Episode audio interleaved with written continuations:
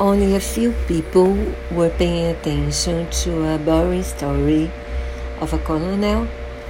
Poirot was, and then a man whose name was mentioned in the story was murdered. And Poirot is interested and he investigates. And this is a very well told story. And I did like it, but I didn't like it all. The last page of it, and you understand when you read the book. But I do recommend it because the story is very interesting and the way Poirot explains everything is very good as well.